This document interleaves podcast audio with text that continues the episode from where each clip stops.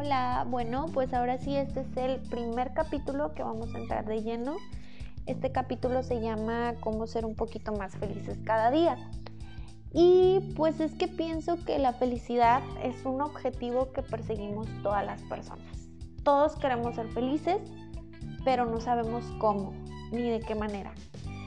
También pues la felicidad representa muchas cosas para las personas, para algunos puede ser éxito, para unos familia, para algunos satisfacción. Entonces varía mucho.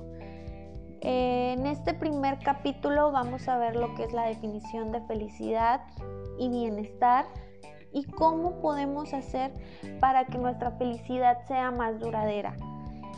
La felicidad no es lo mismo que bienestar, qué es sentirse feliz o sentirse infeliz, en qué consiste la felicidad, si se puede medir. Y bueno, antes de iniciar con este tema me gustaría saber cómo les fue con las mariposas amarillas, si lograron descubrir alguna o ya tiene algún significado especial para ustedes esa mariposa amarilla que eligieron.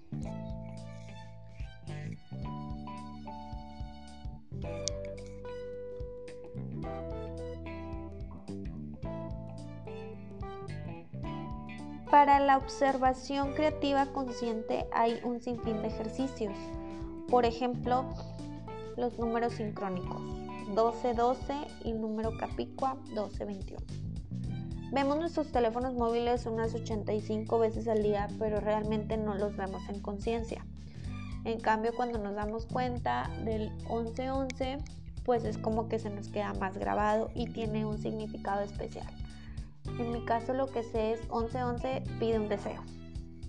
Entonces las investigaciones han determinado que la tendencia de ver este número se trata de un mecanismo cognitivo. Este se denomina sesgo de confirmación. Esto significa que nuestros cerebros lo notan solamente porque es información a la que estábamos predispuestos.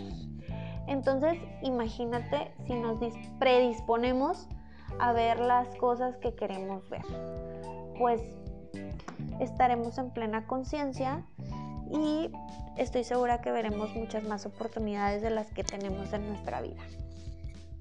Y bueno, eh, dijimos que el tema era cómo ser un poquito más felices cada día y es que para ello ha surgido una ciencia que efectivamente no es una moda, es una ciencia que promueve el bienestar y la felicidad en las personas.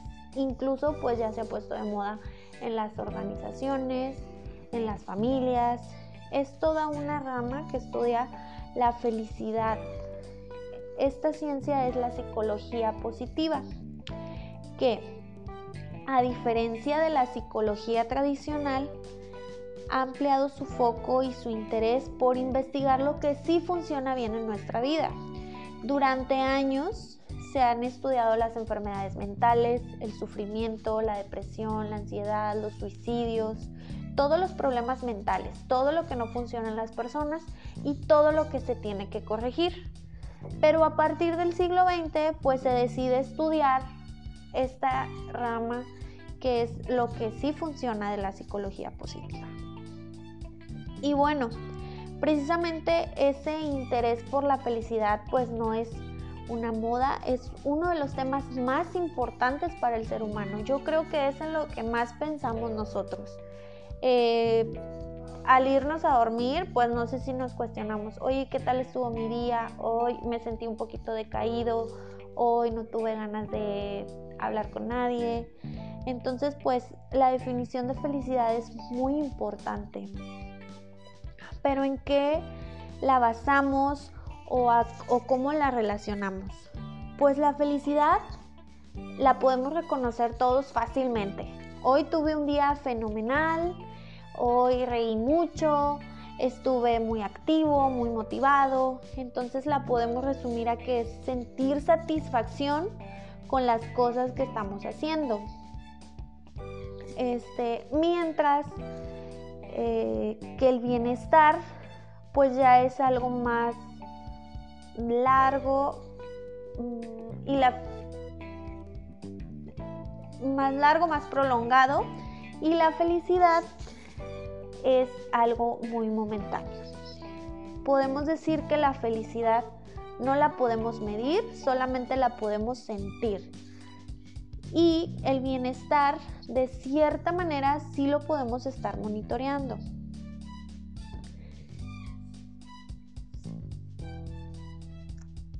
Y bueno, para poder incrementar un poquito nuestro nivel de bienestar, les voy a compartir un modelo de bienestar recién estudiado por el doctor Martin Seligman, en el que ha sintetizado un extenso conocimiento sobre las investigaciones del bienestar. Es un modelo que incluye cinco factores para el florecimiento humano. Estos cinco factores se conjuntan en base al acrónimo PERMA y son cinco componentes del bienestar. El primero es la positividad. Este se refiere al gozo y a las emociones positivas. Más adelante podemos ahondar cuáles son esas emociones positivas. El involucramiento pues tiene que ver con las experiencias de flow o de flujo, en el poder concentrarnos en una actividad, enfrentar los retos que esta actividad representa utilizando nuestras habilidades. El punto número 3 pues son las relaciones interpersonales o las relaciones positivas, mejor dicho. Este es uno de los factores que más contribuyen al bienestar. El significado pues tiene que ver con el propósito, con el sentido que tiene nuestra vida y qué es lo que hacemos que nos conecta con otras personas. El propósito para mí es cómo impactamos a la demás gente. Y pues ya al final viene siendo metas y logros. Las metas y logros nos ayudan a tener una medición de lo que es el éxito en nuestras vidas.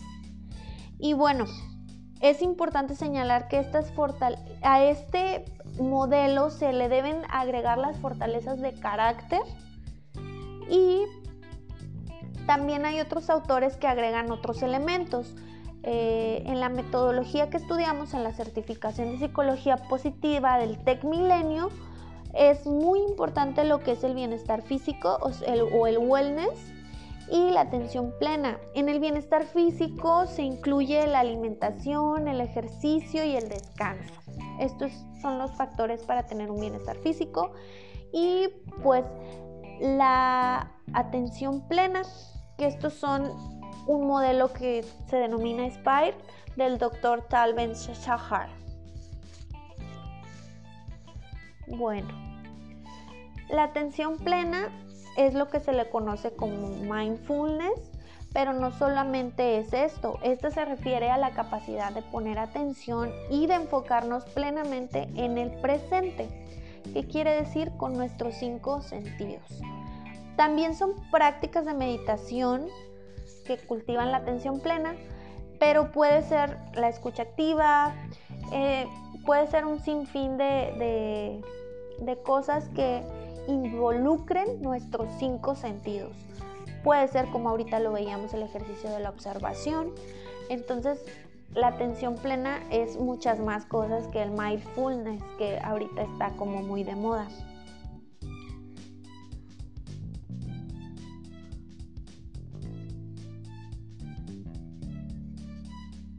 Bueno, para cerrar, ya que conocen los elementos del bienestar, lo que nos dicen estos expertos es que las personas más exitosas o con mayor nivel de bienestar se desarrollan en todos estos factores y es por eso que sus vidas tienen un mayor sentido, tienen mayores momentos de felicidad y obviamente tienen un mayor bienestar. Porque, no sé, podemos poner un ejemplo, podemos tener un muy buen trabajo, este, tener metas y logros, tener un propósito, pero pues si tenemos un marido que nos golpea, obviamente pues no hay felicidad ni bienestar. Entonces es muy importante trabajar en estos aspectos y hacernos conscientes de qué acciones podemos hacer para medir nuestro bienestar y luego para ir trabajando esos puntos. Muchas veces podemos decir, eh, es que yo tengo todo, pero aún así no me siento satisfecho. Entonces es muy importante analizar el modelo PERMA y empezar a ver en qué parte me está faltando algo. Puede ser que tengas un muy buen empleo, puede ser que te guste mucho tu trabajo, que tengas buenas relaciones, pero que sientas que tu vida no tiene ningún sentido. Es ahí en donde tienes que descubrir tu propósito de vida. Cuando tú tienes un propósito de vida, pues puedes llegar a más personas, impactar mediante ayuda y sobre todo hacer uso de tus fortalezas de carácter. Pero bueno, entonces a esta herramienta yo le llamo como que si tú trabajas en positividad, en experimentar más emociones positivas, pues puedes este, ser un poquito más feliz cada día. Por eso se llama así el capítulo, un poquito más felices cada día, porque tú puedes ir seleccionando alguno de estos factores del modelo PERMA para ir incrementando tu nivel de bienestar y por ende de felicidad. Por ejemplo, si yo estoy detectando que las relaciones en mi trabajo me afectan en mi estado de ánimo, pues puedo trabajar en ese punto y puedo ir este, tratando de eh, cambiar el tema o mejorar mis relaciones de trabajo. Entonces, pues todo se trata de un bocado a la vez, como lo menciona un de Life Planner. Su nombre es Alberto Lozano, eso lo aprendí eh, de su metodología de Project Management. Entonces, pues aquí todo el conocimiento se relaciona. Entonces, tú puedes ir trabajando un aspecto cada día para ser un poquito más feliz. Y estoy segura que ese aspecto que decidas trabajar va a tener un impacto al nivel del día en tu satisfacción de, de ese día. Y al siguiente día así va a ser. Entonces, pues vamos a ser un poquito más felices cada día, que es lo que todos queremos. Y bueno, ya nada más para finalizar, la psicología positiva no es un tema de autoayuda, es un tema que evalúa las altas y las bajas en las personas también y sobre todo eso te lo permite ser como que más realista y más fácil de seguir. Es un modelo eh, muy muy padre que se puede que lo puedes adaptar a tu vida. Entonces, pues no tienes por qué estar todo el tiempo motivado, ni todo el tiempo súper alegre, ni todo el tiempo. No, se encarga del estudio de las emociones, especialmente pues de las positivas, este, pero no lo hace frustrante porque no es como, como la autoayuda, es más bien eh, una ciencia comprobada que les va a dar resultados si ponen todo esto en práctica. Y bueno, eso sería todo. Muchas gracias y pues nos vemos en el siguiente capítulo.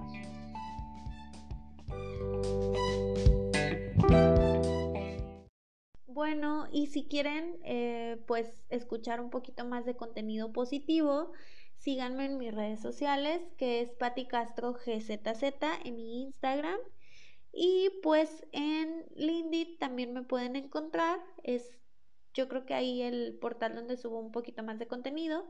Y estoy como Patricia Castro González.